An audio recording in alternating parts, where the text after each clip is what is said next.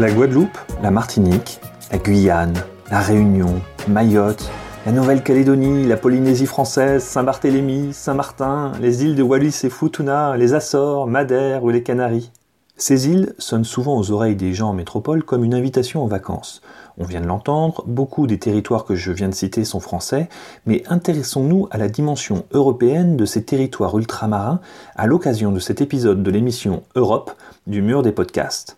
Je me présente, je m'appelle Fabien Cazenave, je suis journaliste à la rédaction d'Ouest France et je vous propose d'embarquer à destination des territoires d'outre-mer de l'Union européenne.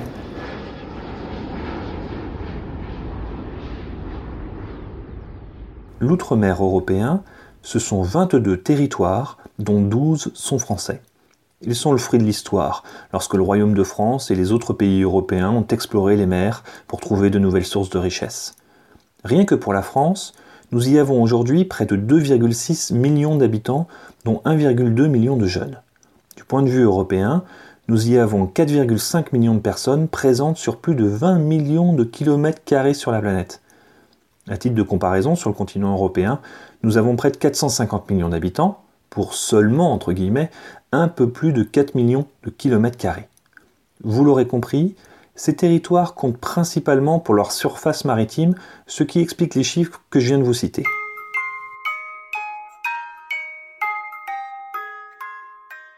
Nous avons contacté par Skype l'eurodéputé La République en marche Stéphane Bijoux, qui siège au sein du groupe Renew Europe au Parlement européen. Et nous lui avons demandé de nous rappeler en quoi ces territoires étaient bien européens malgré leur distance avec le continent. Partout, sur tous ces territoires, les hommes et les femmes qui vivent là ont un point commun. Ils et elles sont tous des Européens, mais sur leur territoire, les lois européennes vont s'adapter aux spécificités. Du reste, ces territoires sont répartis en deux catégories.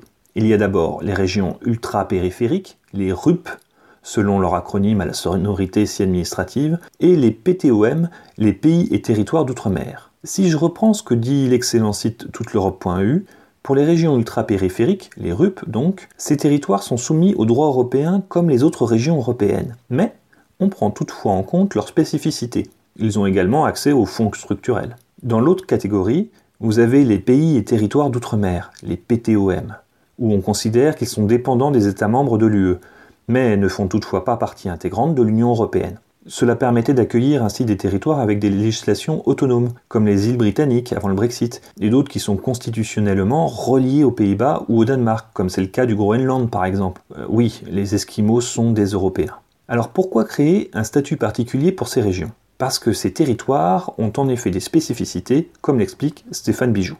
L'éloignement géographique, les contraintes, les retards structurels de développement et la réalité des marchés commerciaux qui sont euh, vraiment beaucoup plus petits qu'ailleurs et ça pose des problèmes en termes de développement, de débouchés, de concurrence et ça pose surtout un vrai problème d'égalité des chances. Avant le Covid, un jeune de 20 ans qui ne trouve pas de travail, eh bien, allait tenter sa chance dans le département d'à côté, à Lorient. Mais quand vous êtes sur une île, eh bien, le département d'à côté, c'est l'océan. Et du coup, euh, cet obstacle-là, il faut le contourner. Cette réalité, ces spécificités, eh bien, dans la construction des politiques publiques, il faut impérativement les intégrer si on veut être efficace. On oublie parfois les évidences, c'est ce qui fait parfois bondir nos concitoyens au plafond, ils ont raison. Voilà pourquoi au Parlement européen, c'est pour nous une question de et d'égalité des chances, nous nous battons pour qu'en face de chaque difficulté spécifique aux Outre-mer, il y ait un programme spécifique d'accompagnement et de développement. D'ailleurs, euh, le respect des spécificités des Outre-mer est intégré dans euh, le traité de fonctionnement de l'Union européenne avec un article spécifique qui dit que l'Outre-mer est dans l'ADN de l'Union européenne et qu'il faut donc accompagner ces territoires. Un accompagnement euh, qui euh, repose sur des budgets. Dans les fonds structurels d'investissement européens, par exemple, on mobilise presque 5 milliards d'euros sur 6 ans pour soutenir ces territoires et on va même augmenter la dotation par habitant parce que euh, on aura, là, on passe à 1 milliard 9. La, la, crise a fait de gros dégâts partout mais dans les territoires fragiles des Outre-mer, eh euh, l'impact est augmenté par une réalité déjà très dégradée.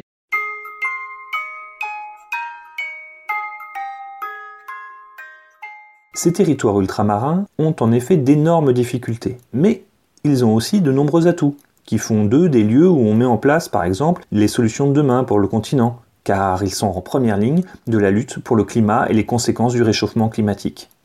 L'eurodéputé Stéphane Bijoux nous prend l'exemple d'un territoire qu'il connaît bien, il y est né. Chez moi, à La Réunion, une personne sur quatre est au chômage et 40% de la population vit en dessous du seuil de pauvreté dans un département français, dans une région européenne. Alors quand on est face à cette réalité, on a une responsabilité, une responsabilité partagée, notamment vis-à-vis de, de nos jeunes. L'Europe doit rester un solide partenaire du développement économique et aussi une force de protection.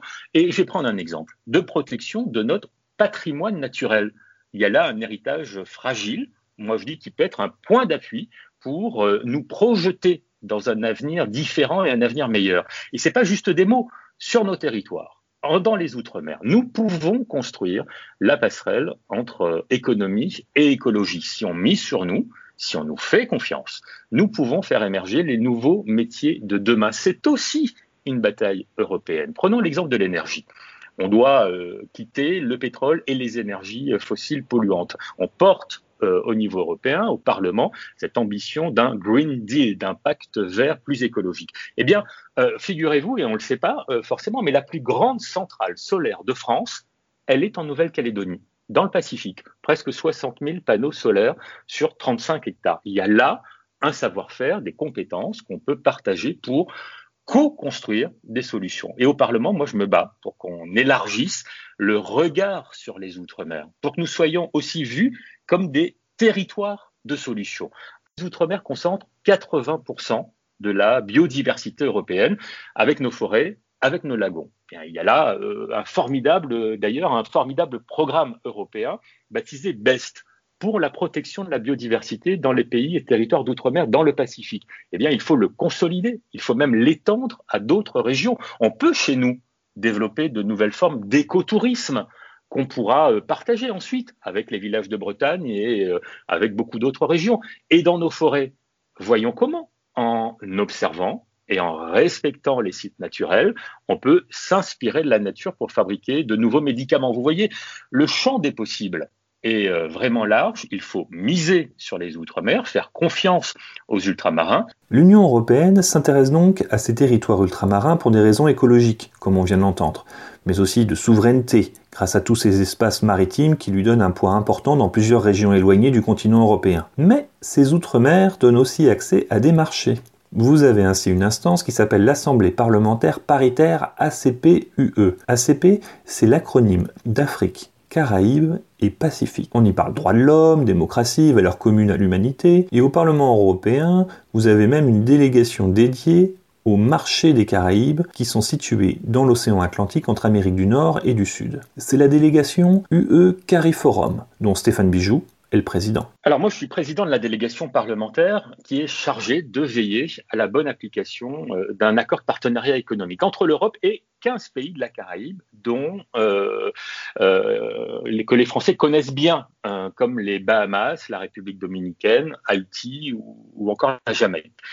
Souvent, ce sont pour nous des destinations touristiques, mais derrière la carte postale, il y a une réalité économique, sociale et environnementale. Il y a du chômage, sans système d'indemnisation. Il y a de la misère et une position géographique très exposée.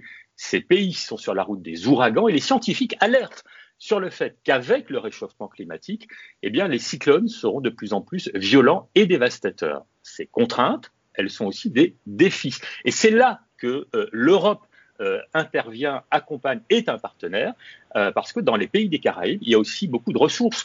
Aujourd'hui, dans le cadre de cet accord européen, nous importons essentiellement des fruits, des bananes, des mangues, des avocats. La République dominicaine, par exemple, ben, c'est le principal partenaire économique de l'Union européenne dans la Caraïbe. On y achète principalement des fruits, mais aussi des chaussures, des cigares et du rhum.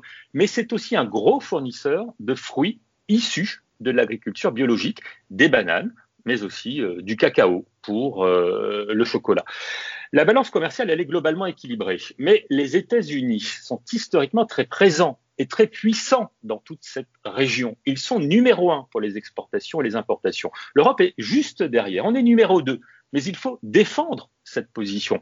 Comme euh, d'ailleurs, il faut se défendre face à euh, l'influence et l'appétence l'appétit même de la Chine pour les pays de la Caraïbe. Le Covid a vraiment beaucoup fragilisé ces petits États insulaires et le gouvernement chinois essaie de profiter de ce contexte pour faire des propositions de partenariat. La délégation parlementaire que je préside euh, veille pour que sur les Caraïbes, eh bien, euh, quand on fait des partenariats, c'est pour une relation gagnant-gagnant. Quand on fait de la coopération, c'est pour aider sans arrière-pensée.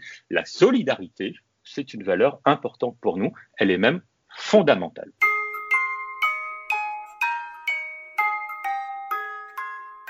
Pour ce parlementaire européen, l'Union européenne a aussi beaucoup à apprendre de ses territoires sur la question du vivre ensemble. Stéphane Bijoux nous raconte comment il a vécu dans une société multiculturelle dans son enfance. Moi, je viens euh, de cette petite île française de l'océan Indien, qui est l'île de la Réunion. C'est une terre de métissage, c'est une terre euh, d'Afrique, d'Asie, d'Europe.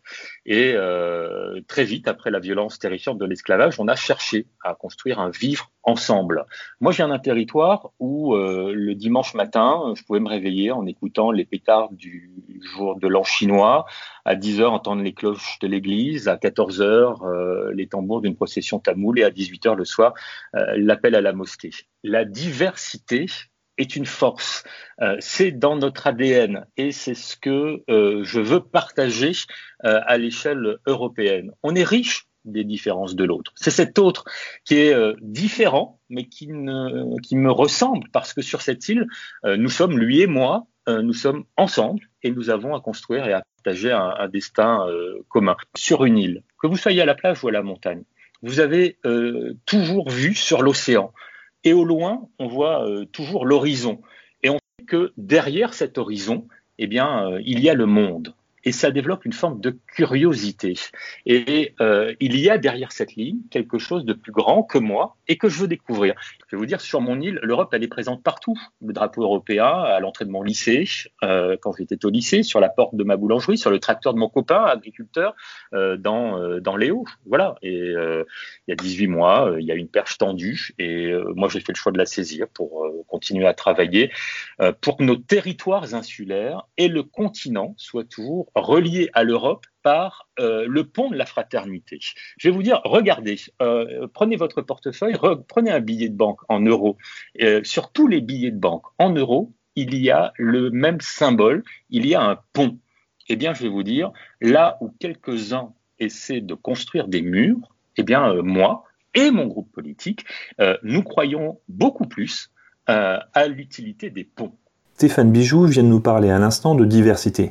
Euh, c'est justement la devise de l'Union européenne, l'union dans la diversité. Un vaste programme, tant nous réunissons des nationalités différentes, des cultures allant des pays nordiques à ceux ayant des rivages sur la Méditerranée. Nous avons décidément bien des choses à apprendre des territoires ultramarins européens où le mélange des cultures est une évidence. C'était l'émission Europe du mur des podcasts, réalisée cette fois-ci par Fabien Cazenave, journaliste à la rédaction d'Ouest France. Merci de votre écoute et à très vite.